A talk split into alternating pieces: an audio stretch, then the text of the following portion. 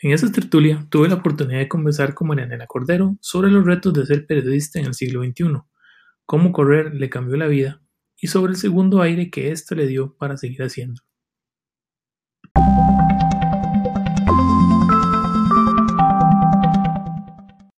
Marianela Cordero, mucha gente puede haber escuchado, algunos la han visto, otros la han leído, otros se la han topado en una carrera por todo el país. Otros no habían nacido. Otros no habían nacido, otros se la han topado en una corriendo fuera del país. Entonces ahí hay muchos puntos de encuentro, digamos, para, para Marianela. Hoy, justamente cuando estamos grabando el podcast, lo estamos haciendo directamente aquí en, en la radio, digamos. En el trabajo. En el trabajo. Marianela, muchísimas gracias por haber aceptado la invitación, digamos, de participar en este tertulias y gracias por, por venir. No, gracias a, vos por la paciencia, porque literalmente venía de correr, venía corriendo y pero para todo hay chances. Y a mí me gustan los sábados por eso, porque chance de hacer muchas cosas. con paciencia, este con calma. No, paciencia no tengo, pero como, no, nunca tengo. Ahora, Marianela normalmente, como les digo, hay muchos lugares donde puede uno verla, escucharla, leerla, pero digamos, la primera impresión que uno tiene de ella, digamos, es por, obviamente por el trabajo que ha hecho a nivel de periodismo. Entonces uno conoce a Marianela, la periodista, que ha estado básicamente en radio, prensa, televisión. Doña Pilar decía que solo me había faltado ver elementos. Y por eso, por estatura, todavía podría. No decir, porque, porque además, porque tengo 21 años de trabajar en periodismo, eh, estoy hablando, estamos hablando del periodismo análogo, cuando era solo o escribir para un periódico, una revista, o hablar en la radio, o estar en la tele. Y 21 años después, todo eso cambió. Y a mí me llama mucho la atención que todavía hay gente que dice, ¿te hace falta la tele? Y yo les digo, no, me hace falta mi mamá si no la veo, pero no es... Los medios no se extrañan porque ahora es mucho más mucho más dinámica la comunicación, la interacción y por fin los periodistas estamos donde teníamos que estar desde el principio, no en un pedestal que la gente viera para arriba, uy, ellos salen en tele, sino ver, eh, eh, estar, estamos en una comunicación horizontal con el público, el público que nos dice, no, usted no sabe, lo está diciendo mal, ¿por qué no preguntó? Entonces ahora es más difícil, es más entretenido, entonces, pues sí, por todo lado, y ahora hasta somos colegas de podcast, entonces, cosas que no me animaría a decir que el currículo de la universidad que yo aprendí sea obsoleto ahora, pero probablemente. Normalmente la gente sale de la universidad y ya casi que el 80% es obsoleto. No sé en otras carreras, pero particularmente en periodismo, y, no lo digo menospreciando la carrera como tal, pero que alguien me diga que es una carrera difícil, miente. Es difícil ejercerla y ejercerla bien, porque al final periodismo es calle, no es, no es academia. Y eso, y eso es curioso porque, digamos, ahora la, la calle, digamos, generalmente termina formándolo a uno mejor en cualquier carrera prácticamente, porque no es lo mismo estar en la U que salir. Y casualmente, digamos, con todo el tema de la, de la parte digital, actualidad, digamos, ahora los periodistas, de, en cualquier medio que estén, tienen un poquito de, de los otros medios. Entonces, si vos estás trabajando en televisión, puedes hacer radio y la radio se complementa con video. Internet vino a ser la, como la mejor herramienta para, como para acercar a los periodistas no con, solo la gente. puede, tiene que, digamos, ahorita un periodista que diga que no tiene Facebook porque no le gusta, lo siento. Está quedando atrás. Que no escuche, ok, está bien, no haces un podcast, pero no quiere decir que no escuches, que no sepas que existen. Pues se complicó. Entonces, pues espero que esto no le quite la vocación a nadie. Más bien que el que nos escuche diga, bueno, se amplió la dimensión. ¿Y vos crees que digamos que ese ha sido como el reto principal ahorita para los periodistas de la vieja escuela, digamos, de los, los análogos que no, que no tenían y quizás el, el, reto principal para también para los que vienen de camino? Claro, y todavía se les nota y también hay una dificultad a la inversa, porque los que empezamos con la libreta y el lapicito y ahora tenemos que agenciárnoslas exactamente como lo hace todo el mundo con, con un dispositivo móvil, digamos que a fuerza lo hicimos, lo aprendimos. Nadie nos dio un curso de, pero a fuerza lo aprendimos. Pero sabemos también que en casos extremos podemos devolvernos a la libreta del lápiz. Y creo que hay una generación de personas que ahora están pensando que en periodismo es así de fácil de poner la grabadora nada más y no, falta lo otro. Entonces, hay, hay, que, hay que moverse para adelante y para atrás. Esta es una profesión que tiene como gran aliada la tecnología, pero no puede ser su herramienta. No es, no es la, herramienta, la herramienta que hace que un periodista sea bueno o no. Es un medio que ayuda al periodista a ser mejor. Si él se lo propone, porque si usted no hace la pregunta que tenía que hacer, de nada me sirve su iPhone, de nada me sirve su podcast, de nada. Sigue siendo la profesión del que pregunta lo que tiene que preguntar cuando lo tiene que preguntar, que lo averigua, que lo confirma, que lo dice como lo tiene que decir, a quienes se lo tiene que decir cuando lo necesitan escuchar. Y eso ya va al margen de, de los recursos tecnológicos. Pero claro, los recursos tecnológicos son riquísimos ahora, deliciosos. Sí, porque uno, uno puede escoger la, la, receta más rara, digamos, o la menos convencional. Siempre pongo el ejemplo de que bajen los marcianos. Yo sé que tal vez me vas a decir, traje la entrevista con el marciano, pero no le tomé foto porque no me dio tiempo. Sí, no, jamás. De alguna forma yo espero tu video, tu texto, tu foto, tu audio, todo. Bueno, y si hay cómo hacer. Y sí, cómo Nada más que no bajen ahora un sábado, es muy cansado. No, los sábados es... No, no, no, que no bajen un sábado. Es, es para un domingo hacer, puede ser. Es para hacer, para hacer cosas y descansar, digamos, el domingo. Ahora, mira, ¿cómo fue que, digamos, vos llegaste mm. a, ser periodista? Digamos, ¿en qué momento la Nunca pensé en otra profesión. Desde que estaba en el colegio pensé, eh, me gustaba escribir, tenía facilidad para eso. Participé en el, con muchos que nos pasó, en el, periódico del colegio. Y o sea, nunca fue como que dije, ah, bueno, puede ser esto, puede ser ingeniería, puede ser... Pues, siempre, ok, supe que era algo de letras y, y eso fue lo que me sonó. Entonces nunca tuve una segunda ni tercera opción, aunque podría pensar que, ¿qué era que me decía? Me decía, los periodistas deberían estudiar actuación y teatro, porque lo hacemos. Y con esto no estoy quitándole credibilidad a la profesión, pero sí, usted tiene que utilizar otras herramientas histriónicas de la voz. Eh, o sea, hay arte en lo que se hace, también escribir bien, hablar bien, contar bien, comunicar bien. Entonces, pero no, yo fue nada más, fue una, una decisión muy fácil. Voy a estudiar periodismo, entré a la U y ya. ¿Y desde entonces? ya, sí, no se me ha ocurrido. No, no, creo, no, no, sé si sirva para otra cosa. Si no tiene números, tal vez. Ahí es, ahí es donde, donde yo creo que, digamos, el, el tema de, del periodismo es algo que es una vocación que se lleva casi que desde, desde pequeño, porque tengo, tengo amigos que son periodistas y al igual que vos, digamos, eso es algo que estoy casualmente uniendo los puntos, eh, me han dicho, yo desde que estaba pequeño siempre quise hacer esto, digamos. Que te grababas con una grabadora, que entrevistabas a tus amiguitos, que le hacías preguntas o le escribías cosas, sí, sí. Sí, y de nuevo, suena muy romántico porque eso no sirve de nada si al momento crucial en que usted tiene que informar algo. Eh, o sea, hay un instinto de reportero que se lo he reconocido a amigos. Por ejemplo, tengo una amiga abogada que una vez la tiré al agua a hacer una entrevista en radio y me dijo, Nela, yo no soy periodista. yo, pero Natalia, te quedó increíble, lo hiciste súper bien. Y hay personas con gran formación, muchos títulos académicos y les falta ese colmillo, la malicia del periodista. Y si usted no tiene malicia, en el sentido que lo quieran ver, se nota. No solo se nota, ese no es el periodista que hace falta. Ahora, ¿cuáles, han, ¿cuáles han sido los...? Porque digamos, como hablamos hace un rato, la, universidad forma hasta cierto punto periodista, pero el periodista muchos dicen que se hacen en la calle. A vos, literalmente, ¿quién, literalmente se hace en la calle. ¿Quién, quién, ¿Quién ha sido, digamos, de los periodistas con los que has tenido la, oportunidad de trabajar, quién ha sido de los que más te ha enseñado, digamos, el tema de hacerse periodista? Afortunadamente he tenido jefes que fueron maestros, maestras también, pero por eso hago la, la, aclaración en femenino, porque creo que una que nos echó así un vaso de agua fría en, la cara, como diciendo, ¿saben qué? Ustedes, carajillos, eh, fue Roxana Zúñiga, que sabe, la directora de Noticias Repretel, que ya está retirada del periodismo, lamentablemente. Y por, te pongo un ejemplo, una transmisión, éramos un, el staff de Noticias Repretel en 1998, todos éramos bebés de 20 años perdonen los de 20 si les dije bebés, pero cuando tengan 40 se van a dar cuenta que lo eran. Y éramos bebés de 20 años haciendo una transmisión en el viejo Estadio Nacional y cada uno, cada vez que nos daban el pase, todos decíamos, está haciendo mucho calor, está haciendo mucho calor y la, la, la temperatura, y nunca se me olvida, nos llega un mensaje al Viper, doña Roxana, y decía, el próximo que diga que está haciendo mucho calor, el próximo que hable de la temperatura está despedido. Era un shock. ¿Por qué? Porque tal vez un profesor muy tierno en la calle nos hubiera dicho traten de no ser reiterativos.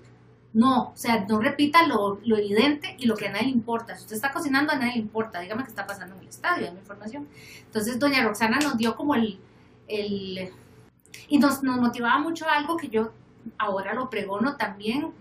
Súbase a un bus, salga, camine. O sea, usted en un carro con aire acondicionado y una superoficina no va a tener una sensación directa de qué está pasando en la calle. O sea, ah, vaya donde está su público. Su público no está todos en lugares muy fancy, muy guau.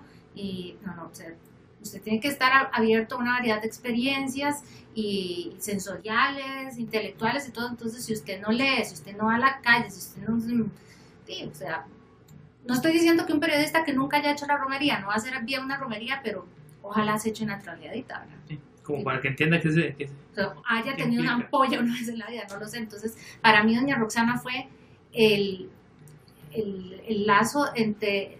O para mí fue como la que nos empujó de la academia a la, a, a la realidad, terapia de choque, buenísima, porque aparte para ella lo fue también, porque ella venía de periódico, que ella era directora de, Al Día, y la pasaron a televisión, y ella decía, cuando la entrevistaron, le decían, ¿cómo fue su cambio de prensa a televisión? Y ella decía que era como saltarse el océano con, con garrocha. Y porque, claro, una mujer que, que, venía de tener todo el control de que edito este titular, cambio esta entrada, el redacto así, pongo esta palabra, quito aquí, a estar en televisión donde una sola persona se puede pasear en el trabajo de todos los demás y que todo es así, que por una tontería. No solo de equipo, es que hay imponderables que uno dice, es absurdo, toda la transmisión venía bien hasta que esta chiquita dijo cinco veces que hace mucho calor, ¿verdad? Cosas así. Entonces, la comparación de Roxana de brincarse el océano con, hacer un salto con garrocha y, brincar el océano, eh, me parece que eso es inolvidable. Pero sí, ella, yo creo que ella lo sabe, que para todos nosotros fue... La mejor escuela. Pues, y bueno, hay gente que tiene maneras, no, era muy dulce, digamos, parece, pero ¿por qué tiene que ser dulce? Ya es gente adulta. Sí, no, no, es un chiquito de, También, Nunca se me olvida que a la gente no le tiene por qué importar el calor que yo tengo. Doña Roxana, que ella no tuvo que echar, no mandó el mensaje de pero va para afuera. Excelente. Ahora, cuando vos llegaste a, tomar la decisión de ser periodista, saliste a la calle y empezaste a, tener eh, la interacción con radio, prensa, televisión, de todos esos que has, por los que has pasado, ¿cuál ha sido el que más te ha presentado un reto donde vos dijiste, pucha, que yo venía a de estar acostumbrado a hacer esto y esto fue como un borrón y cuenta nueva, digamos? Precisamente el, el día a día de noticias, porque no era solo el, salir en cámara, redactar una nota, sino el manejo de una fuente. Porque aparte no es como que uno dice, vea, a mí solo me gusta cubrir salud, solo mandan a hacer cosas de salud. Y si yo sí la veía un poco, digamos que uno conoce sus fortalezas y sus debilidades y, y si mi fuente hubiera sido, por ejemplo, el Ministerio de Educación o como se hacía antes, no sé ahora cómo están las, algunas redacciones distribuyendo las fuentes, pero para mí sí era como, uy, pero esto hay que, a veces temas que son muy profundos, condensarlos en dos minutos y sacar muchos temas todos los días, tres ediciones, cuando se hacían tres ediciones distintas de que no se repetía lo de la tarde, la, ustedes saben, entonces yo sí llegué a un punto que dije, yo no soy, yo no estoy hecha para esto, esto es demasiado para mí, pero en términos de cómo yo buscaba la información, la procesaba y todo, eh, en cuestión de horas o minutos para un noticiero, eso sí era como frustrante. Pero también, o sea, después uno dice, bueno, para esto no soy muy bueno, para esto sí. Hay gente que es muy buena para transmisiones en vivo y hay otros que tienen un montón de información y usted dice, ¿por qué se enclocha tanto? Bueno, que ese no es. El fuerte de Nela. No sé. ¿Y el fuerte tuyo ahora cuál, sí, cuál es? Porque digamos, no es lo mm. mismo Nela, que recién salen de la bola. ah, no, no, no. Eh, primero la malicia y de nuevo con doña Roxana aprendimos que cuál es la noticia. O sea, usted me trae algo que, ¿qué? O sea, esto vale la pena decirlo porque es noticia o no. Te voy a poner un ejemplo. No me estoy echando la soga al cuello, espero. Pero eh, eh, ayer o antier fue la pasada de la Virgen de los Ángeles. Noticias sería que no haya pasada.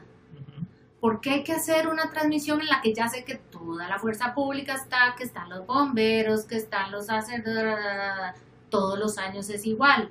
Entonces, ¿cuál es la noticia? Para mí eso no es noticia, para mí no hay que cubrirlo. Porque a mí qué? O sea, ahora, si vos me decís que, bueno, que, que por X razón pasó, que el tránsito, no, que, que, la, que una tradición de décadas ya no. Ah, ok.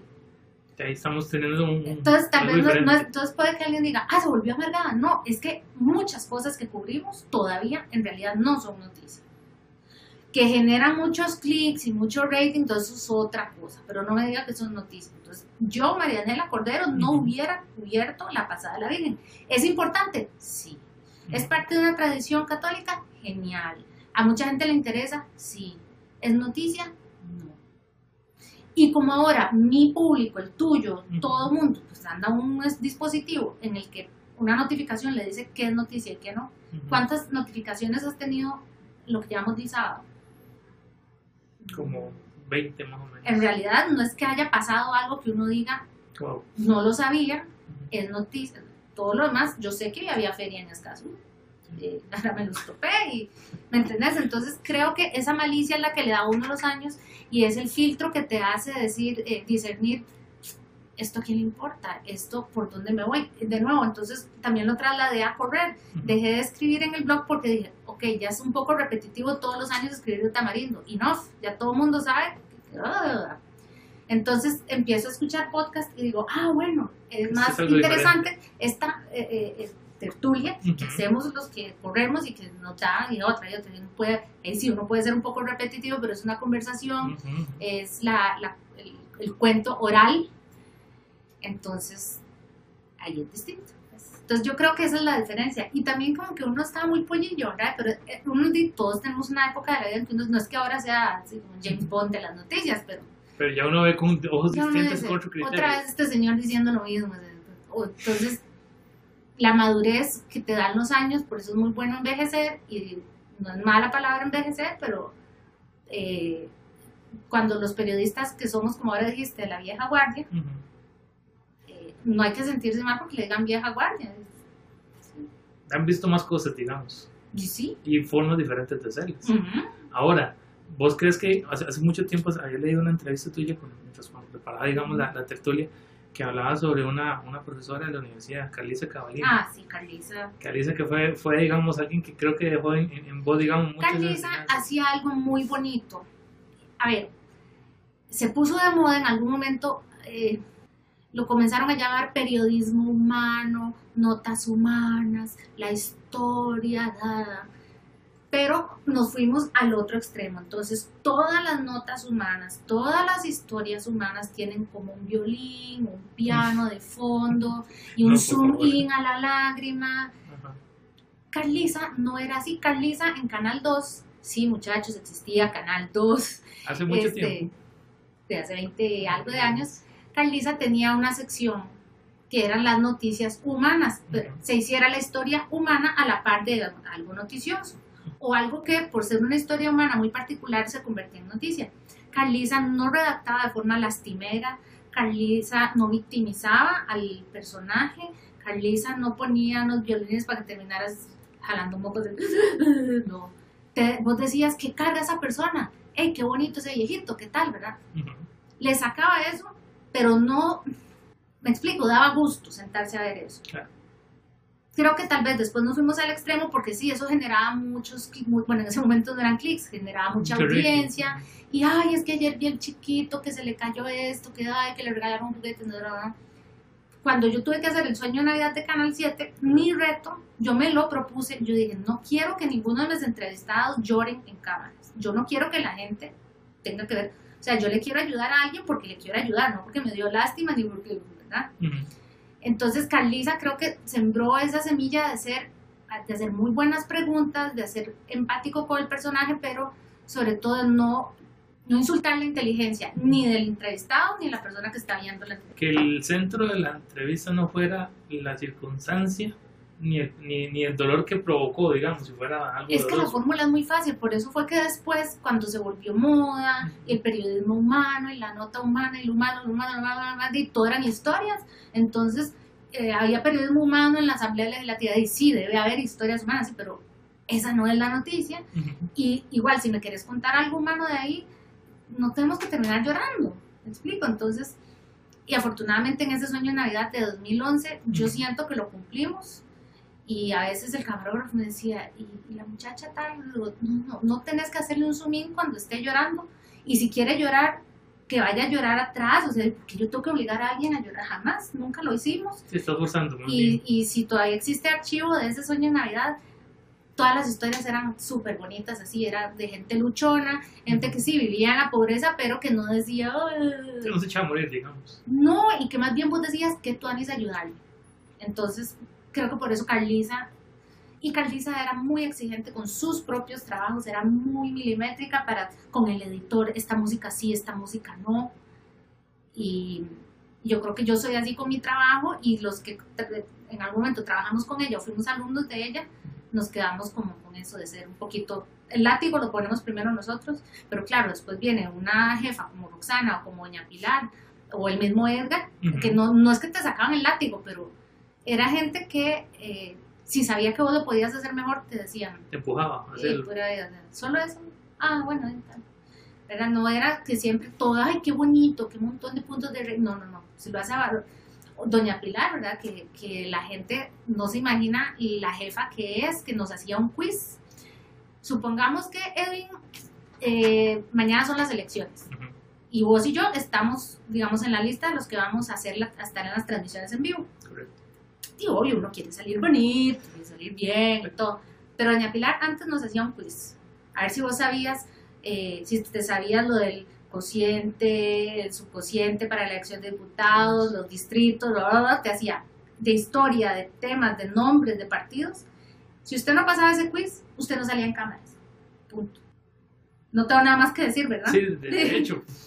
Entonces, claro, uno no solo quería pasar el quiz porque, bueno, porque querías trabajar el día de las elecciones, sino porque, perdona, es Pilar Cisneros que está haciéndote ver que, tenés un plato de babas en la boca porque no estás venís a trabajar y no sabes quiénes son los diputados de la fracción de tal. Sí, que muchas veces se nota en, en, las, eh, entonces yo sé que no todo tiempo pasado fue mejor, pero por eso la extrañamos. No solo el público, sino los periodistas. Los periodistas, porque doña Pilar nunca decía ni una mala palabra, ni te gritaba, ni pero a veces sí, nada más arrugaba así la narecilla, decía, así, uno le gustó y ella, y uno, mal, o sea, yo solo, de, más de todo el tiempo yo trabajé con ella, yo no, yo sé que nos llevamos bien, pero solo recuerdo una vez que me hizo así, que me hizo como una carilla, como de que chiva que te salió, una. Y yo dije, uff, bueno, no, pero igual, yo no estoy para agradarla a ella, pero yo sé que cumplí su estándar y que cuando no lo cumplí, con solo una mirada yo sabía. Sí, uno dice. la nariz. Hoy no, hoy no lo logré. Bueno, y aparte si un guion tuyo le faltaban muchas tildes, después te lo encontrabas pegado en el monitor con todas las correcciones. Entonces, dice, son cosas old school que yo, yo creo que lo formaron a uno y de repente estoy siendo pesimista y, y, en este momento de haber muchos, muchas calizas y muchos eh, pilares.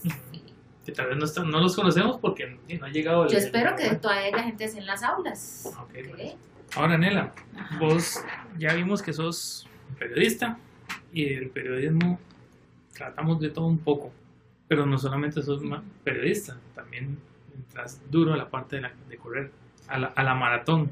Bueno, duro en el sentido de que me lo tomo en serio, pero yo no soy ni una gran corredora ni una gran atleta, gran atleta y una vez entrevisté a uno de los que organizó eh, los Juegos, los Juegos Olímpicos de de Londres y él decía, todo ser humano es un atleta, el que tenga cuerpo es atleta. Si usted no hace eso con su cuerpo, eh, es otra cosa, pero todo el que tenga cuerpo es atleta. Entonces, ¿Cómo llegaste a hacer? ¿Cómo, cómo fue? Porque, digamos, eh, los, que han escuchado la historia de Marianela, al, al día de hoy, digamos, eh, y los que tienen amigos que corren, que eso es unos años para acá fue, ha sido como muy, muy popular, claro, boom, boom.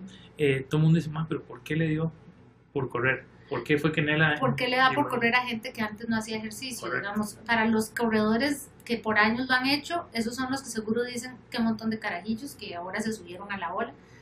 Creo que a mí me pasó lo que le pasa a mucha gente, que un día está triste, necesita salir, caminar y pensar. Yo vivía por donde está el aeropuerto de Paz. Entonces, para no, no, para no pensar, no, para más bien para pensar mejor las cosas, salí, caminé y subí, subí, subí, llegué a la sabana, y bajé caminando. Todo lo que yo hacía en esa época, eh, que eso estamos hablando que en 2008, digamos, subía caminando y bajaba caminando y pensando. Después caminé un poquito más rápido, después me puse a trotar y un día dije, mira qué bonito. Y después de trotar, este, y un día lo hice corriendo y, sin saber cuántos kilómetros se había hecho, fui a dar a Escazú, me regresaba y entonces dije, mira, es bonito, porque aparte lo que siempre lo he hecho oyendo música, ahora que, viste la experiencia de la radio, lo hice como, a ver, era lúdico nada más. Sí, era por el hecho de hacer. Salgo, corro, troto, oigo música y regreso.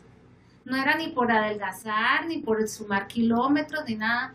Hasta que el tema de la maratón fue porque, bueno, ya hacía algunas carreras cortas de 5, de 10 kilómetros. Y en 2010, cuando el chileno, el minero chileno, uno de los 33, eh, del que corría en los túneles, cuando ellos salieron, a él lo invitaron a correr el maratón de New York. Entonces, en noviembre, cuando vi las imágenes de este tipo que estuvo no sé cuántas semanas debajo de la tierra, entraba a la meta con un tuco de hielo en la rodilla, dije, wow, qué carga.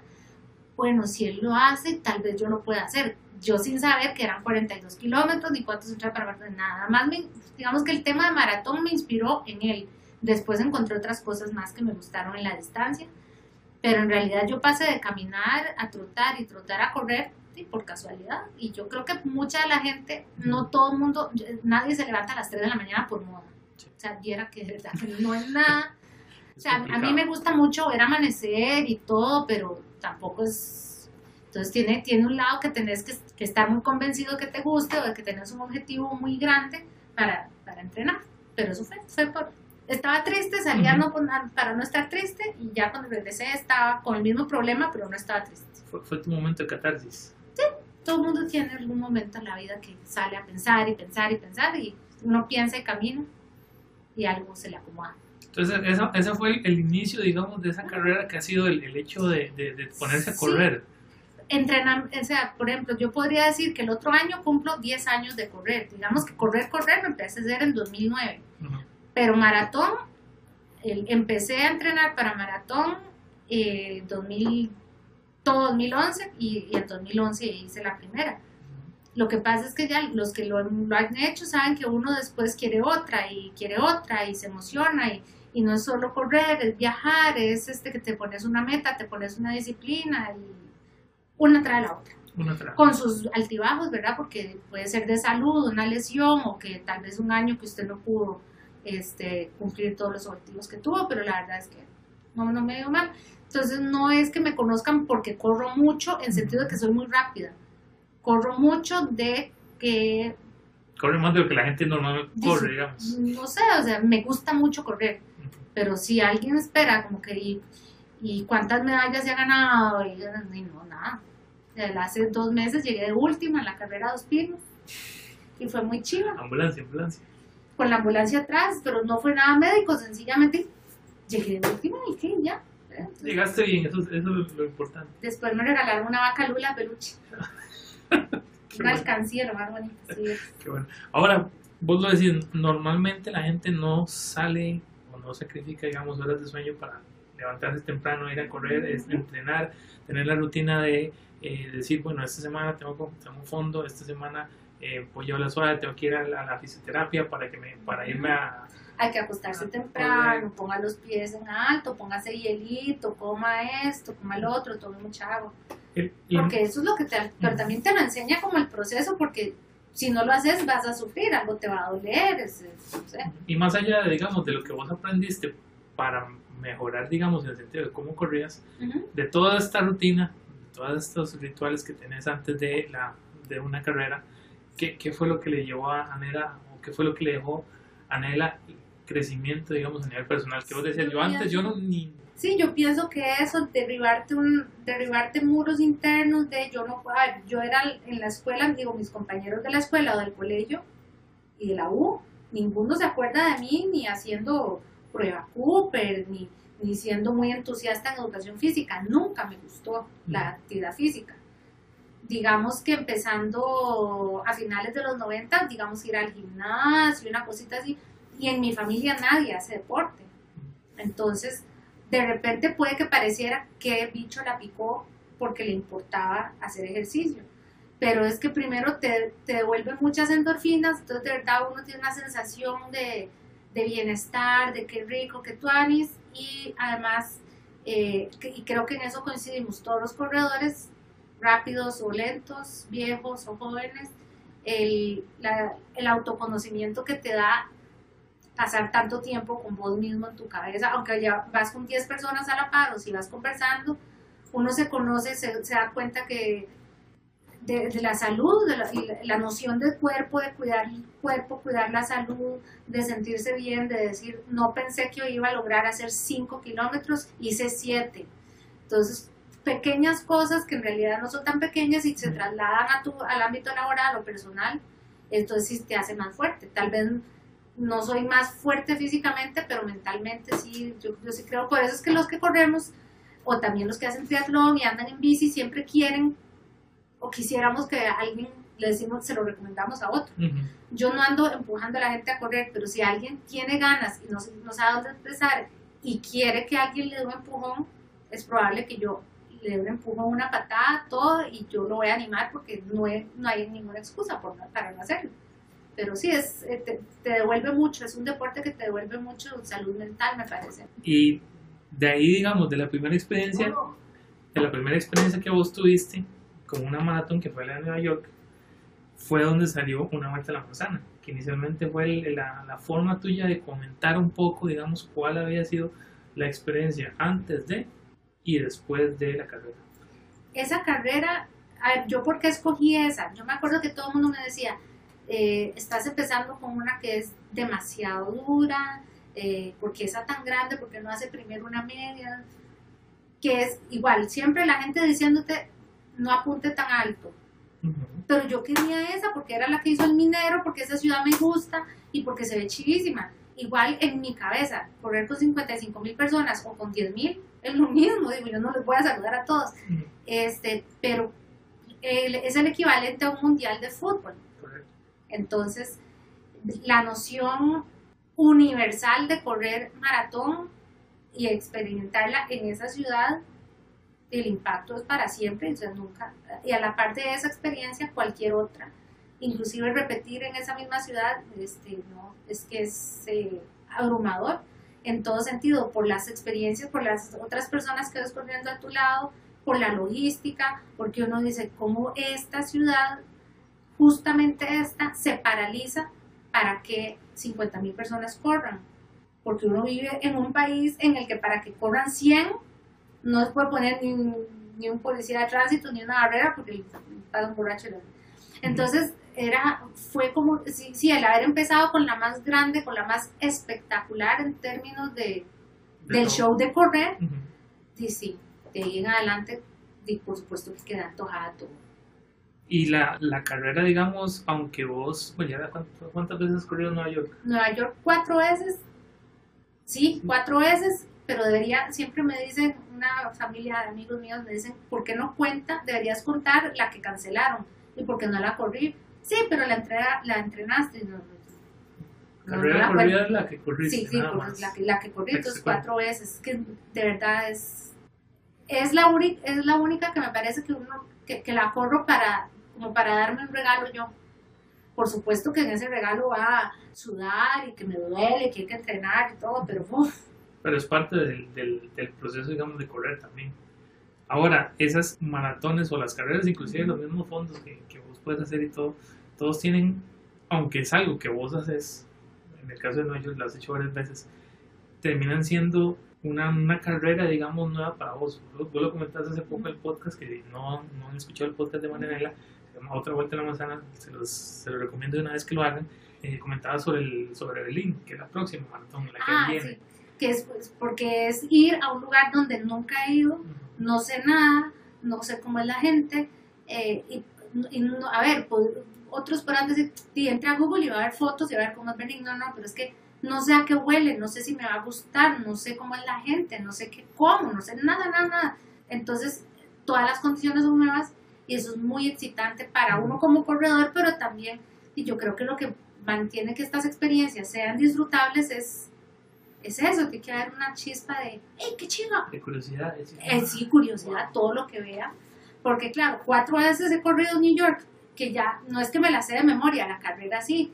Siempre en la ciudad ves cosas que no has visto, pero ya yo sé que me voy a encontrar, yo sé exactamente dónde me voy a cansar, sé dónde están las bandas que tocan, dónde está la gente pegando gritos, dónde están. En cambio, Berlín no sé nada, eso es muy bueno, no saber nada. Bueno, como venir a una cabina de radio y decir, eh, no sé qué esperar, no sé qué esperar. es chido. Y, es, y esa, es, esa, es, esa es la parte que te, a lo que te iba a preguntar. todas las carreras, aunque hayan sido, digamos, repetidas, porque ya las corriste, tienen algo nuevo para vos. ¿Tienen algo nuevo para vos todas las carreras? Siempre, sí, siempre, siempre. Eh, yo pienso que tiene, primero, la, uno a pesar de que sí está más agradecido del cuerpo, la salud y todo, y la voluntad y todo el entrenamiento, usted no sabe lo que su cuerpo le va, lo que le puede pasar. O sea, hay días que uno sale y uno dice, ojalá que hoy no me duela la panza. Este, o sea, puede que un día te cae mal hasta el agua que te tomaste. A como puede que un día uno diga, Ay, me sentí súper rápido. Hoy, hoy, hoy me pasó. Hoy cuando me di cuenta, dije, ¿qué es esto? Y como nunca me pasa, entonces lo aprovecho y lo disfruto y pra, pra, pra, pra, porque hay días que uno dice, y no, o sea, tuve una semana en la que no dormí bien, o entonces qué, hoy amanecí que siento que llevo ladrillos en los pies, entonces el cuerpo, el cuerpo, la vida, la ruta, las circunstancias, la lluvia, siempre hay alguna sorpresa, pero sí, a mí, a mí sí me gusta eso. Eh, no es la misma experiencia siempre. No, de Tamarindo, que a mí me encanta ir, pero de Tamarindo es una lotería. Usted no sabe qué va a hacer, si la humedad, la temperatura, la radiación, lo que comió, lo que no comió, yo no sé, es un poquito. Es que es todas las variantes externas o las suyas, porque puede que hay días que uno dice, qué raro, si hoy sí dormí, hoy sí comí bien, y todo lo bien que me porté, y me cayó todo mal, y sufrí. Y a veces uno no duerme nada, y uno dice, tío, haber sabido me hubiera portado pésimo todo el tiempo. Ahora, vos mencionaste ahora el tema de derribar muros, que normalmente una carrera termina siendo derribar un muro. ¿Cuál es el muro más complicado para vos por, por derribar? No a nivel de, digamos, el hecho de correr, sino, digamos, a nivel personal, que, Creo que es el que uno, mi mamá una vez me dijo, hija, usted se pone estándares demasiado altos, usted sueña muy alto y eso, yo sé que no me lo dijo mala nota, pero me dijo, nunca vas a ser feliz y entonces, pura vida. Gracias. Porque antes yo decía, a mí me hubieras preguntado hace 10 años dónde quiere trabajar, yo te hubiera dicho CNN. Ya no. A menos que nos llamen ya de Atlanta, ¿verdad? negociamos. Estamos, estamos, Edwin y Marianela podríamos negociar. Después le dije, no, ma, a mí el, mi máxima aspiración de donde yo podría trabajar es el New York Times. Y mami me decía, de hija, pero así nunca vas a ser feliz. Eh, al revés, no, no sé, es que, porque entonces cada cosa que usted hace es como si lo estuvieran viendo para. Yo cada vez que me siento a escribir, no es que pienso que estoy escribiendo para el Times, pero ese es mi estándar, entonces lo hago lo mejor posible. Y en el caso de, de, de, los, yo pienso que esos son los muros que uno se pone en la cabeza. Ok, de nuevo, este, como se me metió ir a Berlín, yo dije, qué bonito aprender alemán. He dicho miles de veces que el último idioma que aprendería es alemán, que es demasiado difícil, que suena muy raro, que las palabras son muy largas, que no se parece a nada, que me parece, se puse 50 ideas y después cuando salgo yo del instituto con los libros en la mano y yo, ah, usted está loca, ¿verdad? Usted dijo que no iba a hacer esto. Y la verdad es que tenía razón, no era ni tan difícil, suena muy bonito, eh, sí es complicado, pero en cualquier otro idioma y entonces a veces es como eso de yo nunca, jamás podría, no creo que, pero eso lo tenemos todos, Yo hasta el momento no sé andar en bicicleta. Espero, Y yo espero aprender, ¿no? ¿Cuál, ¿Qué me impide? sacar el rato y buscar una bici chiquitilla.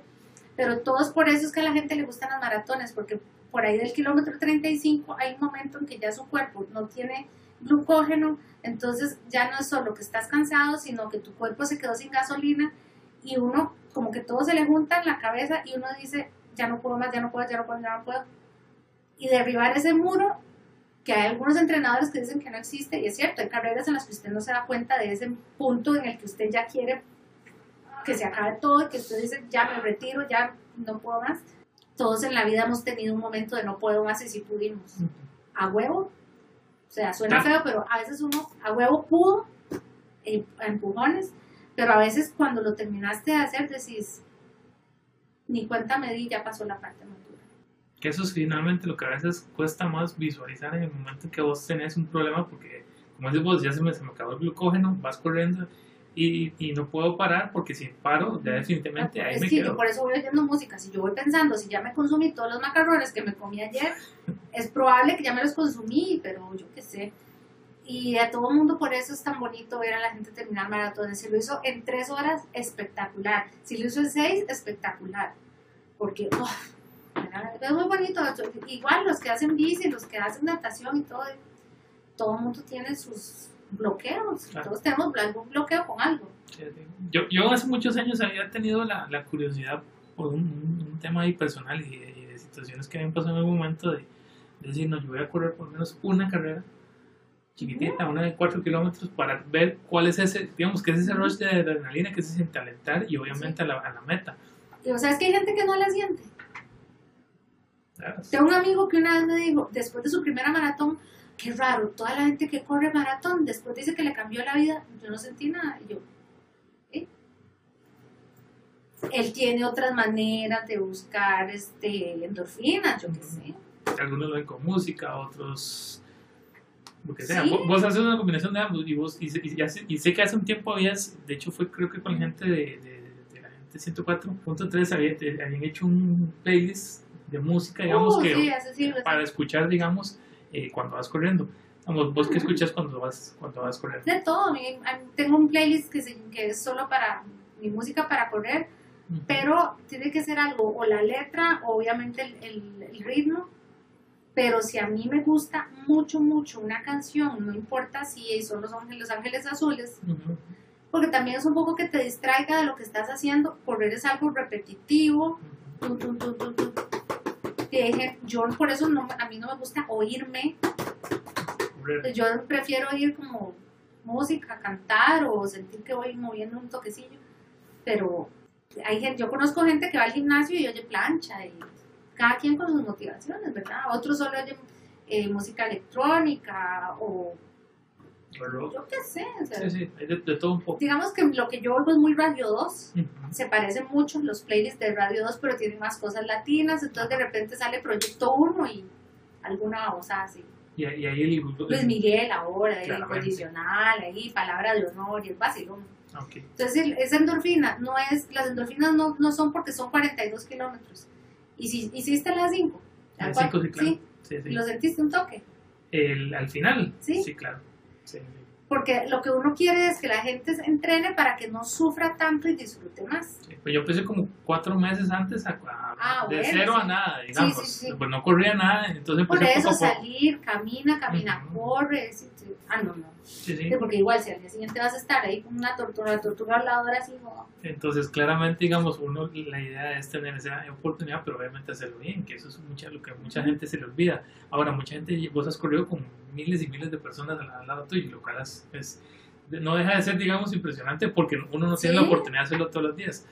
Con la gente, digamos, acá del país y con los grupos de corredores que en, en algún momento has interactuado con tus entrenadores, uh -huh. ¿cuál ha sido, digamos, la experiencia que, que vos sentís que rescatás de ese contacto humano con otra gente que como vos? Es bonito, a pesar de que yo no, yo no puedo ir como que yo te diga, jale a correr y los 10 kilómetros vamos hablando. Es muy raro. Porque yo voy en mi rollo y usted en el suyo, usted va pensando en la lista del súper, yo voy pensando en lo que tengo que hacer, tal a menos que el chisme esté muy bueno, ¿verdad? Uh -huh. Pero lo, que, lo bonito es que en los grupos ves variedad de profesiones, variedad de edades, ves al flaco, flaco, flaco, flaco, flaco, flaco, que le cuesta mucho, al que está con mucho sobrepeso y que cada semana lo es y él no se ve y uno le dice, ah, usted se da cuenta que usted está perdiendo un montón. ¿En serio? Sí, es que usted se ve todos los días y yo sí le veo el cambio. Ves gente muy mayor que te dice, esta es mi maratón número 30 y, y uno dice, madre, pero eh, qué absurdo como a alguien todavía le gusta esto, uh -huh. porque también puede volverse monótono. Yeah. Y, y, porque uno hace amigos nuevos, ¿verdad? Yo tengo amistades que yo, si no fuera porque nos conocimos casi en pijamas en la sabana, ¿y dónde nos íbamos a conocer? Porque uno es de por allá, otro es de por acá, no sé qué, y eso lo hace el hombre, ¿verdad? Que uno se conoce sudado, vomitado, comparto, tome una botella de Gatorade y le va con todas las babas, entonces, que sea, o sea, uno es muy se parece mucho como al kinder, yo creo, porque es sí. como sí, porque aprender la cortesía de, de eh, se siente bien, quiere agua, quiere este confite, este, si un compañero se siente mal o si alguien hizo una muy buena carrera y todos lo esperamos, le aplaudimos. Entonces es muy, es muy de, de gente adulta haciendo cosas que hacíamos en la escuela y que todos nos hacemos una camiseta que dice el nombre todos somos los pollos, otros somos los estos, los aquí, los allá, los equipos. Entonces, eh, por eso es que a la gente le gustan, bueno, los grupos los necesitas para ordenar los fondos y necesitas un entrenador para que te guíe, pero tener un grupo, entonces allá van los todos, uno sabe que todos los que van allá con los vestidos de azul, esos son los, los no sé qué, y por acá corren los no sé cuántos vestidos de rojo. Me imagino como la fraternidad de las universidades. Que termina siendo eso como ese volver a encontrar, digamos, Otro esa... grupo social y ahora, pues, igual, que ahora no es fácil. O sea, uno va, no va al trabajo y es lindo ver a los compañeros de lunes a viernes, pero no los quieres ver el fin de semana. No, de verdad, entonces son, es otra, fa- es otra que no son la familia, otros que no son los amigos de la, la U, no son los compañeros de trabajo. Y al final, a partir de toda esa interacción con la gente, terminó volviéndose una vuelta más en el blog, en algo que vos usaste para contar tu experiencia. Y de ahí brincamos al, al ahora al podcast. que Yo no, eso. yo no pensaba dar una lección, yo pienso que uno nunca escribe pensando quiero que con esto la gente aprenda nada. Yo lo escribía para ir eh, convenciéndome de que estaba haciendo un proceso. Por eso siempre pongo de ejemplo la película esta Julie y Julia, que la chica esta hace su blog de que está tratando de hacer todas las recetas de Julia Child, y porque si no ella sabía que lo iba a dejar botado. A mí lo que me gustó era contar el proceso, me sorprendió que había posts que gustaban muchos, otros pues sí los leían, pero había unos que se hacían como medio virales y yo, qué chido, ¿verdad? Resulta que todos sentimos lo mismo. Pero también hay un punto en que ya no me quiero repetir a mí misma. Y ahora el podcast, eh, la gente que tiene amigos que corren, ¿verdad? Que mareamos. Uno marea un toque. O sea, yo a mi familia, ellos no entienden, me oyen, pero ellos no tienen noción. Ahora me sorprende que mi mamá a veces los sábados me llama y me dice, ¿cómo le fue en la carrera? Siempre tengo que decir, mami, no era una carrera. Sí, sí, sí, es lo mismo. No, mami, no es un entrenamiento. Ya ella entendió. Mi papá más o menos Ahí ahora tiene va. noción de distancias. Pero llega un punto en el que, como si vos fueras fan del sushi, vos querés hablar de sushi todos los días, de todos los tipos de sushi, todas las técnicas, todos los ingredientes Ujú. llega un punto que yo voy a decir, más ya, no quiero oír nada más de sushi porque eso solo te gusta a vos tanto. Entonces, ¿por qué un podcast acerca de esta parte de la experiencia? Ujú. Porque aparte ya no es con la inocencia de nunca he corrido, nunca he hecho una Es mi maratón. primera Ya maratón. Ya es este segundo aire, pero además no con la inocencia de, ay, mira, esto es una feria, ay, me voy a poner el eh, vaselina en los pies porque va. Ya es más bien la otra parte de correr que a mí me parece súper valiosa. Cuando uno corre, no solo eh, fuera del país o en Costa Rica, todo eso que vos decís. Los que vamos a Tamarindo, con lo que uno sufre en Tamarindo, ¿por qué no va a Tamarindo? Porque a quien no le gusta ir a la playa. Ujú. Y Es lindísimo ir a Tamarindo. Tenemos la excusa perfecta para ir a... Yo nunca, nunca voy a la playa. Tamarindo es mi ida anual a la playa, a pesar de que esa carrera no tiene nada en la playa. Pero es la, También en la playa, digamos. sí, entonces, entonces u- toda esa parte y que conociste a gente en otro país, que te hiciste de un amigo, una amiga, que y ahora yo no sé, creo que Berlín me va a gustar mucho, espero. Entonces, al final de cuentas, el podcast se volvió como la evolución, tal vez no natural, porque uno nunca espera, digamos, pasar Es- de un blog a un Es la podcast. versión adulta. Ajá. Me del- parece que es adulto porque ya no es la otra inocencia de "Ay, no puedo creerlo, ¿qué tal? Sigo con mi capacidad de asombro eh, intacta, pero ya no es como, vean, ahora me levanté a las 3, porque todo el mundo sabe que hay que levantarse temprano. Uy, que me cayó mal el gel, eh, obvio, cosas así. Entonces, siempre va a haber algo distinto, algo mejor. Y también aprovechando la experiencia de que mis amigos y mis entrenadores también están más viejos. Todos estamos más viejos, más mañosos. Y al final de cuentas, se, se comple- digamos que se complementa bien con el tema del correr, porque al final de cuentas vos puedes escucharlo cuando vas corriendo. Sí, porque la- aparte mis posts eran muy largos. Entonces yo también estoy consciente de que yo escribía lo que me daba la gana, de la longitud que me daba la gana a mí, no era, no era digerible. En cambio, un post, bueno, y también hablo mucho, evidentemente, pero este, esto va a ser digerible y que le pondrán pausa al que le quiera poner pausa y, y además hay muchos sonidos muy lindos cuando uno corre, y no sé, hay muchos sonidos desde un montón. O sea, tengo muchas ideas y ojalá que lo pueda hacer y voy a aprender de usted para editar. Ya, de fijo, ahí estamos a enseñar. Ahora, Nela, un punto importante también, digamos, que, que, que forma parte de toda la historia tuya, digamos, el tema del correr, Ujú. fue el, el- lo que pasó el 11 de febrero del 2015. Eh, ¿Estoy sí, correcto? fue por el 31 de Más enero. Sí, porque no, no tiene que ver con correr, pero claro que modificaba todo. Es como el, tal vez ese fue el segundo aire de correr, porque este digamos que sin síntomas ni nada que hiciera pensar que uno a los 37 años le va a poner un marcapasos y a todo mundo no me pueden decir que no, la palabra marcapasos le suena abuelito. Entonces cuando me dicen en emergencia, bueno, usted hay que ponerle un aparato así porque tenés una arritmia, lo primero que yo pregunté fue, doctor, ¿y qué? Tranquila, puede hacer lo que sea. Entonces yo le digo, bueno, es que si usted dice vida normal, mi vida normal es correr, sí, sí lo puede hacer.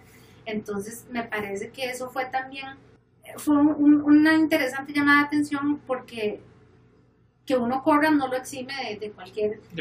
un corredor puede ser diabético, puede ser hipertenso, puede ser este tener arritmias, puede tener de todo. Entonces, lo bonito fue que al poner el marcapasos y después tuve que volver a cero. Nunca, o sea, lo que más me, de las cosas que más recuerdo fue cuando ya después, estando recuperándome en la casa, tenía, me dijeron, bueno, primero salga, camine 400 metros y se devuelve yo decía, ¿cómo me están hablando 400 metros si yo corría 42 y todavía estaba inscrita para... Entonces, volver a volver de cero, no por gusto, sino por... Porque no y al final, este, creo que ahora casi, o sea, por casualidad. Me ha tocado conocer mucha gente que hace muchos deportes, que tienen aparatos, que tienen prótesis, que, ay, que yo tuve una cirugía así, que me dio un derrame aquí, que me dio no sé qué. A todos yo les digo lazaritos, somos como lazaritos, bueno, porque después de un evento importante, lo que, y no es porque uno vuelva a correr, es volver a recuperar la vida normal, porque lo que la gente que está cerca de vos quisiera es que te quedes en la casa y veas tele. Pero es que tampoco se trata de eso. Entonces, la semana pasada que salí a correr yo sola y me dio un calidazo, como digo yo, nada tiene que ver con el corazón, nada más sencillamente hacía mucho calor y me paré en la acera con los pies en alto. Entonces a uno lo regañan, ve, usted no se cuida. No, sí, sí me cuido. Es más, me cuido más y eh, si no fuera porque yo corría regularmente, probablemente eh, eh, eso que hice en ese momento me hubiera matado, digamos, pero mientras el doctor diga que sí, sí se puede, ya, ya, ya no es algo que ando todos los días, uno antes amanecía diciendo, ya me desperté, tengo un marcapaso, me acosté, tengo un chunche en el pecho. O sea, ya no estoy pensando todo el tiempo en eso. Ya el Kaiser pasó a ser, porque así le pusiste sí, Kaiser. Es, un, el, el, el, es que dice, andas un aparato, un chip, imagínate una, una platina, o sea, cualquier tornillito, cualquier cosa que andas en el cuerpo, estás siempre consciente de que hay un chunche allí. Yo ya no, ya de verdad no es algo en lo que pienso todos los días. Tal vez cada cuatro. porque, como di, porque sí, porque qué cuidados tengo que tener ninguno. Eh, no acercar un teléfono, que no se me desprograme, yo qué sé. Pero no es nada, entonces los mismos cuidados que tiene alguien que tiene una platina en lugar de un hueso o no sé, ¿verdad? Sí, que, que una lesión de ese tipo.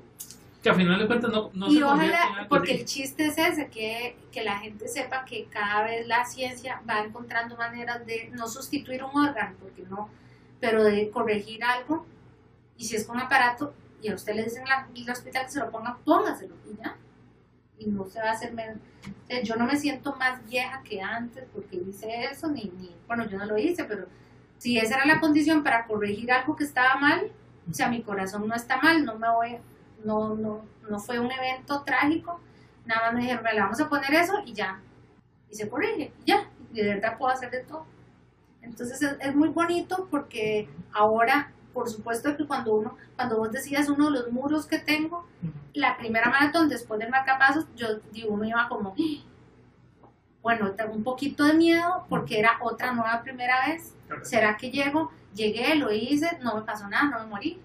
Y no, o sea, la gente. Después del primer marcapasos, ¿cuántos maratones has corrido? Cinco. Cinco después. Dos, ese mismo año, dos, que fue Tamarindo y New York, y eso era lo bonito que yo decía. ¿Volviste después a correr un maratón? Tamarindo. sí. Tamarindo primero. Sí, primero Tamarindo, ah. eso fue en febrero. En septiembre hice Tamarindo y en noviembre hice New York. Y era como, o sea, los doctores míos saben que yo les creo. Pero era como, y tenía razón el doctor, no me iba a morir. Porque no sido, dudar, pero si hubiera sido una pelada, no, en el sentido pelada no para ellos, porque el doctor cuando te dice, crea, o sea, esto no es, esto no es un súper problema tenga cuidado, hágame caso, pero... Es como una corona en los dientes, digamos. O sea, usted puede seguir, en el sentido que vos puedes seguir adelante y nada más eh, sí, los Después cada cierto tiempo se te pasa como un escáner, el doctor en ese escaneo ve toda la actividad de tu corazón desde la última cita y queda registro, todo se ve bien, todo sigue ahí está el chipcito. Y cuando se le va acabando la batería, te ponen otro. Entonces, es en realidad de las de los padecimientos cardíacos, uno de los más fáciles de solucionar.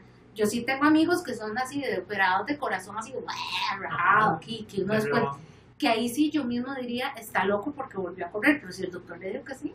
Sí, no está bueno. Se siente bien y lo... Sí, no, no es tan terrible. Igual, si yo no estoy haciendo nada que sea que exceda mis capacidades. Yo sí siento que ya, pues estoy en una cuesta y quiero parar, es porque no en las piernas y paro. Sí, sí, pero el marcapasos nunca es un... Nunca, no, no se siente nada, no, no, no, no pica, no... Nunca es que se me va el aire, nunca es que las palpitaciones, de hecho no, no doy cuenta. Ay, por eso es que a fin de cuentas esta visita a Berlín de, este año se vuelve más especial todavía. Es más bonito porque ahora, porque esta marca, Marca Paso, está en Berlín y entonces yo, les, yo me había contactado con ellos y me dijeron, ¿quiere venir a conocer la, la fábrica? Y yo, ay, sí. Yo no sé nada, pero quiero ir a ver más o menos la tecnología que me pondrán cuando haya que cambiarlo. Y también para que ellos mismos que producen eh, dispositivos médicos, que no los mercadeen para viejitos.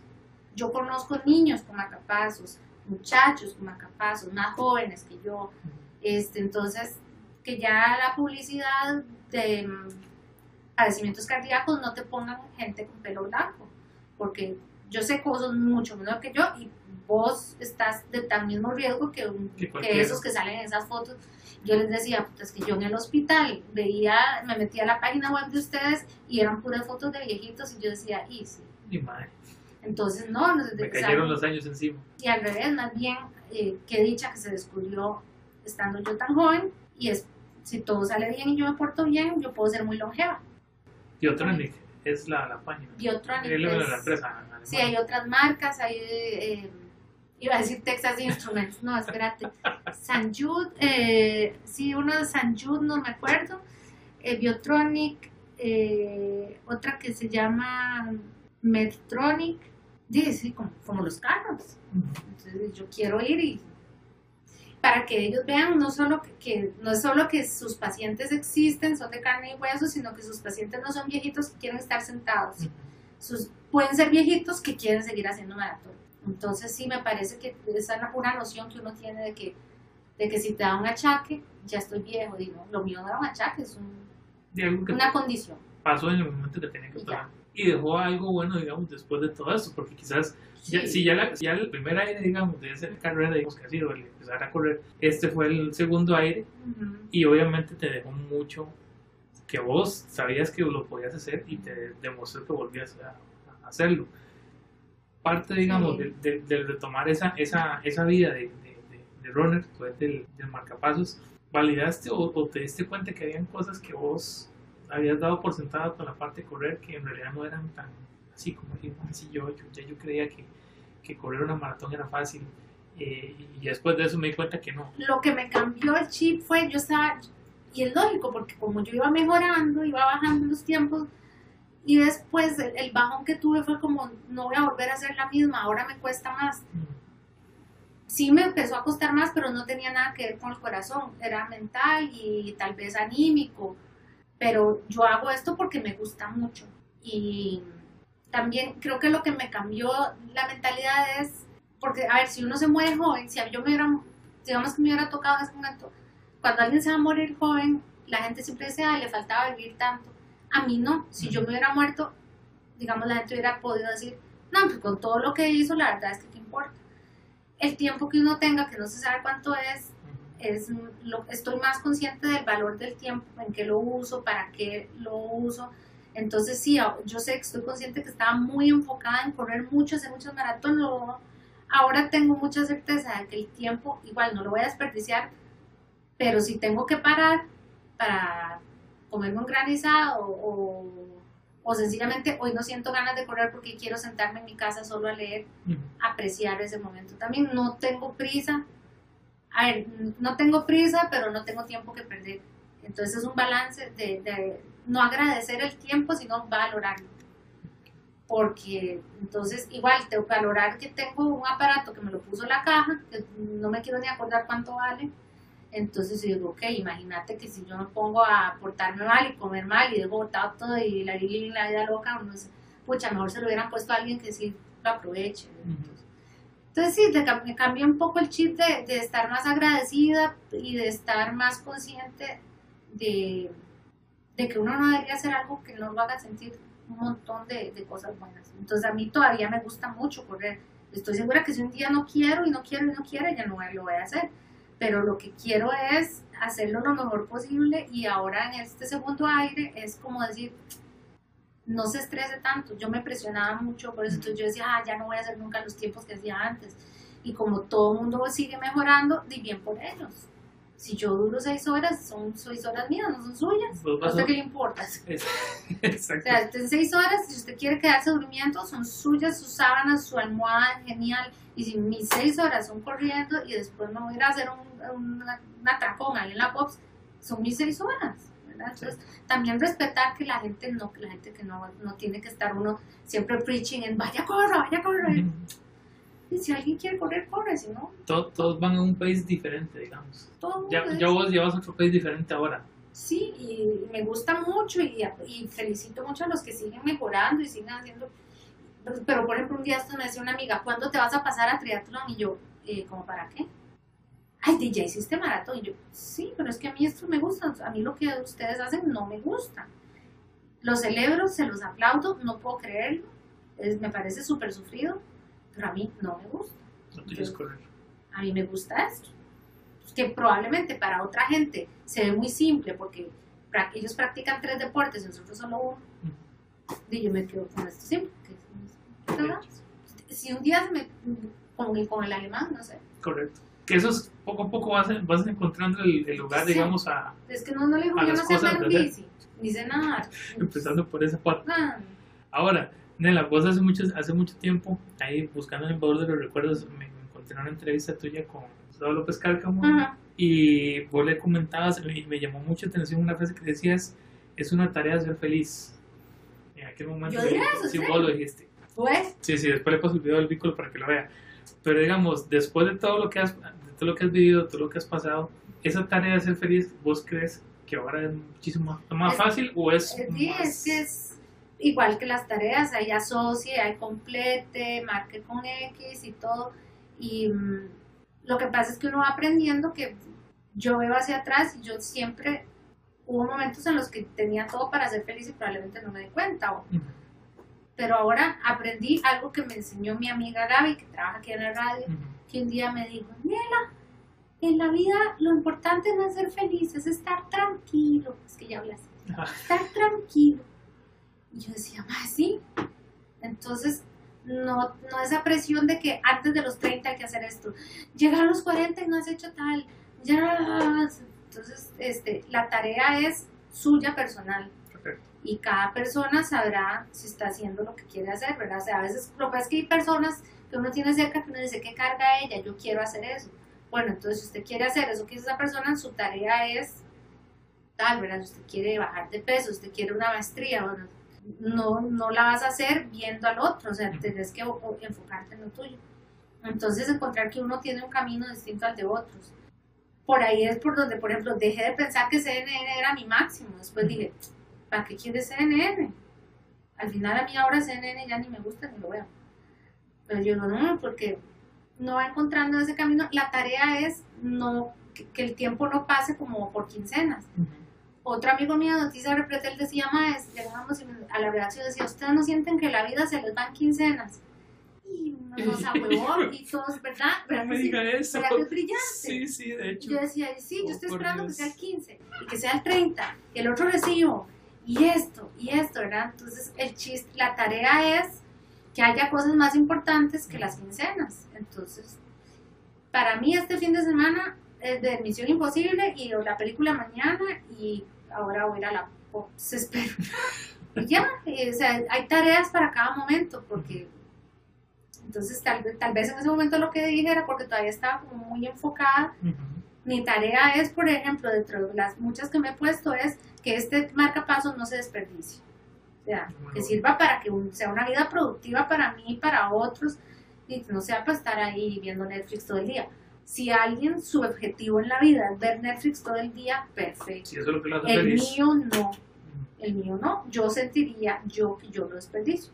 Para eso yo tengo el marcapaso puesto yo y me pongo la alarma a la hora que me la pongo yo. Marcapasos marcasueños. Marcapasos, sí, también, ¿verdad? Entonces, que, que no fuera. Es una palabra bien, es, es raro, marcapasos, que raro que le pusieron así, ¿verdad? Pasos. Porque en realidad no, no marca, lo que hace es, te pone los settings de mínimos, de el mínimo cardíaco, el mínimo de pulsaciones y, y co- controla el mínimo y el máximo. En mi caso, sobre todo el mínimo, porque a mí se me caían las pulsaciones. En realidad, y lo que hace el aparatillo es que cuando necesitas si detecta que el corazón le falta, y- entonces te manda dos voltios. Es como tener a alguien necio adentro. Muévase. Lo bueno es que uno no siente nada. Si uno sintiera, me imagino, sería un poco friki, ¿verdad? Sí, de hecho. Pero eso, eso ha sido, digamos, como para. Y es algo común. Sí. O sea, cada vez, ojalá, cada vez uno encuentre más gente que tiene marcapasos, entre más gente conozca, porque es muy común. Lo que no es común es que sea alguien que todavía tiene pelo y que el pelo no esté blanco, sí, porque hay mucha gente muy mayor que lo necesita. Sí. Pero eso es por Pero- un asunto edad. Eh, al final de cuentas, esa es la parte, digamos, por una de las cosas por las que yo te quería eh, entrevistar desde hace mucho tiempo era justamente contar esa historia.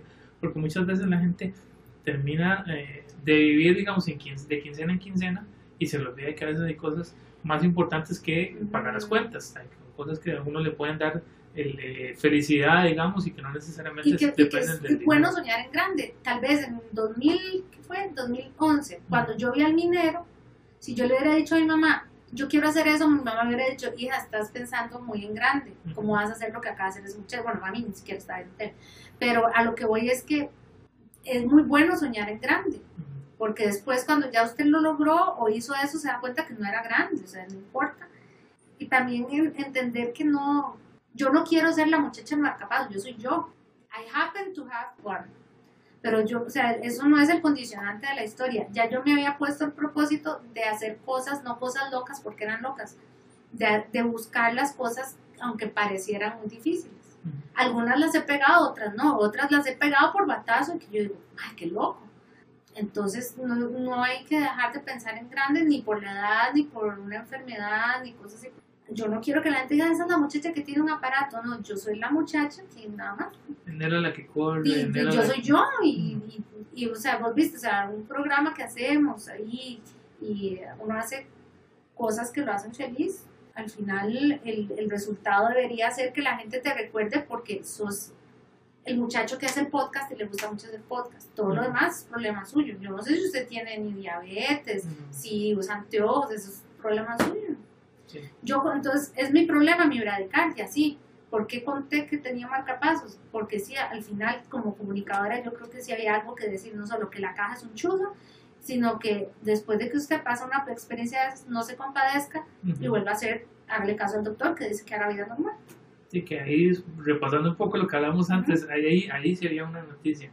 Ahí sí había una historia, digamos, humana detrás del Sí. hecho de, de- del... Pero entonces yo de puedo preferir contar que, ay, que yo pensé que me iba a perder, Zooming hacia la lágrima. o decir, bueno, cuatro meses después ya estaba corriendo otra vez 21 kilómetros.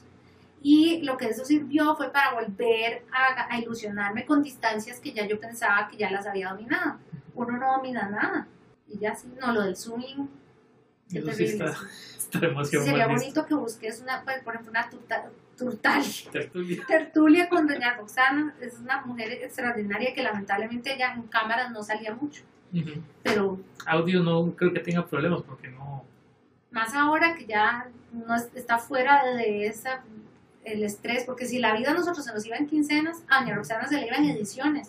La de las 6, la de las 12, la de las 7, la de las 11, la de las 6, la de las... No le digo, no. Sí, la vida se nos iba, de, de los 20 a los 30, ¿qué hice yo en mi vida? De los 20 a los 30, mi vida se fue en quincenas y en ediciones. Ah, no jodas. Sí, no, ya Ah, no, no, no. Y ahora en kilómetros, y yo creo que prefiero los kilómetros. Porque vos al final de cuentas vos llevas la carrera por tu Y lado. porque si quiero me salgo, pero Exacto. que yo me acuerdo que nosotros decíamos, se acabó este noticiero, ahora viene el otro, el otro, y mañana llegaba, se dormía, se despertaba otra vez, el de las seis y todo. Y yo sé que todavía es así en muchas salas de redacción, pero como cambiaron las audiencias, por eso la gente ahora no ve tanta tele y le gusta más escuchar podcast. Por dicha. Yo digo que sí. Sí, es, es, es, que la gente, digamos, que eso es parte de lo que estamos luchando, digamos, los que hacemos podcast acá en el país, para que la gente se dé cuenta que esa es otra forma también de, de, de, de conectar, digamos, con, con, historias que vos normalmente no escucharías en una edición de, noticias, en un programa de radio o, o, leyéndolo en el periódico, digamos, esa es otra forma de contar lo mismo, digamos, y a nivel de periodismo, cuando uno cuenta algo, cuando uno da noticia, cuando con una historia por medio, termina entendiendo que la gente puede relacionarse mejor con eso. Puede al final de cuentas, vos escuchar la noticia y te, te diste cuenta con un accidente. Pero si, está bien contada, sí. Pero si otra vez, donde yo oigo el violín, Edwin, yo quito y programa que sea, porque yo no necesito llorar para creerle a esa persona que le duele y para compadecerme. Ay, no, Si son periodistas, por favor escuchen esto, no, no, caigan y, en eso. Y yo sé que a veces hay jefes que le dicen a uno, saque el violín Ah, tal vez sería bueno que esos jefes escuchen a la audiencia y sepan que ya es como un chicle que ya no tiene azúcar, otra vez va a llorar, otra vez el viejito que, otra vez el chiquito que, y es difícil porque entonces necesitas ser más creativo y convencer a la gente con un argumento que no sea una lágrima. Ahora, Nela, vos decís que soñar, soñar en grande, nunca dejar de soñar en grande, ¿cuál es el, siguiente sueño grande que tenés que, o querés este, cumplir? El New York Times. Y me gustaría se lo dije a Sandra Kaufman, la, la chica que trabaja en la NASA, porque yo le decía, yo sé, ella no es astronauta obviamente, pero yo le dije, bueno, usted que tiene misiones a Marte y usted tiene colegas ahí, si usted oye hablar de que necesiten una misión tripulada con civiles, yo quiero ir a la Luna. ¿Para qué? Yo quiero ir porque yo quiero ir, pero ¿por qué me van a mandar a mí? Yo, yo le decía, vea, hay dos buenas cosas para las que me manden. Primero, estoy ofreciendo a la ciencia mi cuerpo en vida. Segundo, ustedes pueden tal vez ver cómo se comporta un marcapasos fuera en el espacio. Ahí está una buena investigación. Y la tercera, ya una periodista que les puede hacer un reportaje de lo que quieran. Y, a ver, se lo dije un poco en broma, pero le, le no, dije, no, yo quisiera, quisiera ir a la luna. ¿Con qué propósito? ustedes vean a ver qué, experimento pueden hacer con una cardiópata. Y yo lo que quiero decir, no me parece descabellado que tal vez dentro de 15 años haya gente que no sea experto en eso. No, eso sí, eso sí está un poco volado, pero por lo demás no hay nada que me parezca eh, descabellado. Lo del New York Times no me parece descabellado. Y en 20 años vea cómo cambió absolutamente todo. Hace 20 años uno quería ser periodista o de radio o de prensa o de tele Ahora tenés que ser de las tres. Pero probablemente salgas por las tres. Porque todo está mezclado y ya. Entonces los sueños se van, van mutando de alguna manera. Entonces yo creo que es... ¿Y el podcast? El podcast este, lo que quiero ahora es, bueno, aprovechar a la gente que tengo al lado, que tengo ahora una entrenadora nueva. Es la primera vez que tengo una mujer que es entrenadora y la verdad es que sí se siente muy diferente. Y quisiera que Berlín se oiga o sea, eh, entrevistar en, en, Berlín más gente, este, los sonidos, en alguna parte sí quiero grabar los sonidos de una maratón. este, tal vez ustedes crean, debe sonar igual que una carrera, solo que más tiempo. Es distinto, la de una maratón suena distinto. Aparte, creo que yo tenía este bloqueo que les contaba en el podcast con, con Alemania, que es como, como que uno cree que es que todo es gris, como que y en realidad creo que Berlín me voy a, me a encontrar, por ejemplo, quiero entrevistar a alguien de la fábrica de Marcapaz. Tengo un amigo que, que, que, conocí por Twitter, que es eh, ciclista. en fin, creo que el podcast lo que va a servir es para, para algunos momentos que tal vez no son dignos de describir mucho, pero sí de 15 buenos minutos después de una carrera, este, 15 minutos de lo que hacemos para reponer los, los corredores, comer, ¿verdad? Justo y necesario. Comer, este, hablar con algunas personas que, que están dentro del, del, de este universo de, de, cuidarnos, porque correr puede saber, puede, mal, mal, Llevado. mal llevada la decisión de correr, y ahí es donde uno vaya, que la rodilla, que esto, que lo otro pero imagínate las historias que tienen los fisioterapeutas. Es que aquí vino este con un dedo así, el otro se le rompió el líquido que no sé qué. Entonces son un montón de cosas chivas que se pueden contar que ya no es como fue el, blog era este es mi primer fondo para correr una Roma, este es que esta fue mi lesión, qué tal, y era muy, era, era pesado leer, a pesar de que todavía me encuentro gente que dice lo está empezando a leer y digo, qué paciencia. Entonces es bonito porque creo que ahora la oportunidad es oír otras voces, no solo la mía. Y a final de cuentas también termina siendo como la oportunidad de escuchar de primera mano, digamos, la historia que vos estás contando, porque muchos de los posts, cuando uno los lee en, en una huerta de la manzana, obviamente es, es Nela la que está hablando de, Y de ya lo que están pasó. súper editados. Super editados, correcto. Porque yo me preocupo, ay, bueno, y esto sonó bien, esto, se, esto lo corregí, esto lo quité, este párrafo sí, este párrafo no. No es que no hace uno hace un podcast, pero es más espontáneo. Sí, y al final de cuentas es lo que estás pensando en el momento. Uno puede tener una idea, y eso, y eso cualquiera que Sí, haga yo, nunca podcast lo va a llegué, ver. yo nunca terminé la maratón y después me senté a escribir. Jamás. más. Está loca. No. Pero después de eso sí, de verdad, por ejemplo, los sonidos de una maratón, todo lo que se oye en el corral de espera, no sé. Y ahí escucharán, yo, yo pienso que de verdad, o será que porque ahora lo comencé a estudiar, ahora el, el alemán ya me suena bonito. Ya suena como las otras lenguas romances, es un poco, no tal Tanto vez, no, pero es que yo siempre me imaginaba, los que vieron los héroes de Hogan alguna vez, Ajá. yo me imaginaba esos gritos de Stalag 13, todos ahí cabreadísimos, y ahora tiene cierta música y cosas bonitas, entonces, ya le encontraste el tono, ya le escuchaste el tono. sí, hay algo ahí, Sí. aprendí, a- aprendí pastel de manzana, Apfelstrudel, y ya, qué rico, ya. Qué bueno. Para ir cerrando, Nela, eh, agradeciéndote de nuevo por la oportunidad, por el Y te va- tiempo. pero espérate, te Ajá, voy a perdón. devolver una cosa, ¿te Ajá. gustó la, la cabina de radio? Sí, la verdad es que sí, para, para, para los que... Viste que había que estar en 50 cosas, ¿verdad? Yo, Sí. no, yo no puedo hacer lo que hace Manuel, que son los controles. Él a veces me dice que lo haga y que hable. Digo, no, Manuel, yo tengo que contestarle a la gente que manda WhatsApp, contestar el teléfono, si está pendiente de qué tal, de qué tal, de no sé qué. Yo lo necesito a él. sí, darte, el, darte el cue para que vas a entrar. Para, para poner un poco de contexto para los que nos están escuchando, eh, hoy que, vine- que, que estoy aquí con, con Mariana en, en Radio 2, digamos, grabando el, el podcast, eh, tuvimos que hacer una pausa porque, digamos, ella tenía que ir a grabar. Porque a las 11 a las entramos 11. al aire. A las, once- a las 11 entramos al aire, en somos dos, en 99.5. A las 11 de la mañana A los sábados. Y si Edwin estaba aquí a las 11, le dijimos, venga, quédese en cabina. Entonces estuve un rato, estuve durante el programa ahí, entonces para mí, digamos, fue una experiencia, termina siendo como un sueño hecho realidad porque, digamos, de toda la infancia, todo el colegio, parte de la ¿Por universidad, qué nunca fue? porque no tenía aquí nadie conocido ni nadie puede así como llegar y preguntarle, madre, ¿tú puedo, puedo entrar? No sé qué. De hecho, Anela, yo la primera vez que la escuché fue en 94.7 94.7. en la lista. Y luego cuando sacamos, cuando hizo treinta y tantos con Ajá. Mariana Durán, de ahí en adelante tengo, digamos, la voz de Marianela en el recuerdo, digamos, pero nunca había tenido la oportunidad de estar en una cabina de radio, estar en un programa. No hablé mucho porque no sabía si hablar o no hablar, pero Pero que yo no digamos, te puse a hablar porque aparte solo teníamos, si cuando, cuando tenemos un invitado planeado, Ujú. ponemos dos micrófonos. correcto. Entonces yo decía, no, no, dije, o sea, o se aburre y dice, no, dejemos la entrevista hasta aquí, ya me voy. Pero bueno, No, no, no, entonces obviamente fue como, fue, fue, fue importante, digamos, la, el espacio porque sí, digo, eso es algo que uno escuchaba, uno soñaba y, uno tiene muchas ideas de, cómo era el, un programa de radio, cómo se producía un programa de radio en vivo. Obviamente el hecho de estar en un lugar donde uno pone música todo el día, para mí es como llegar a, digamos así, al lugar soñado.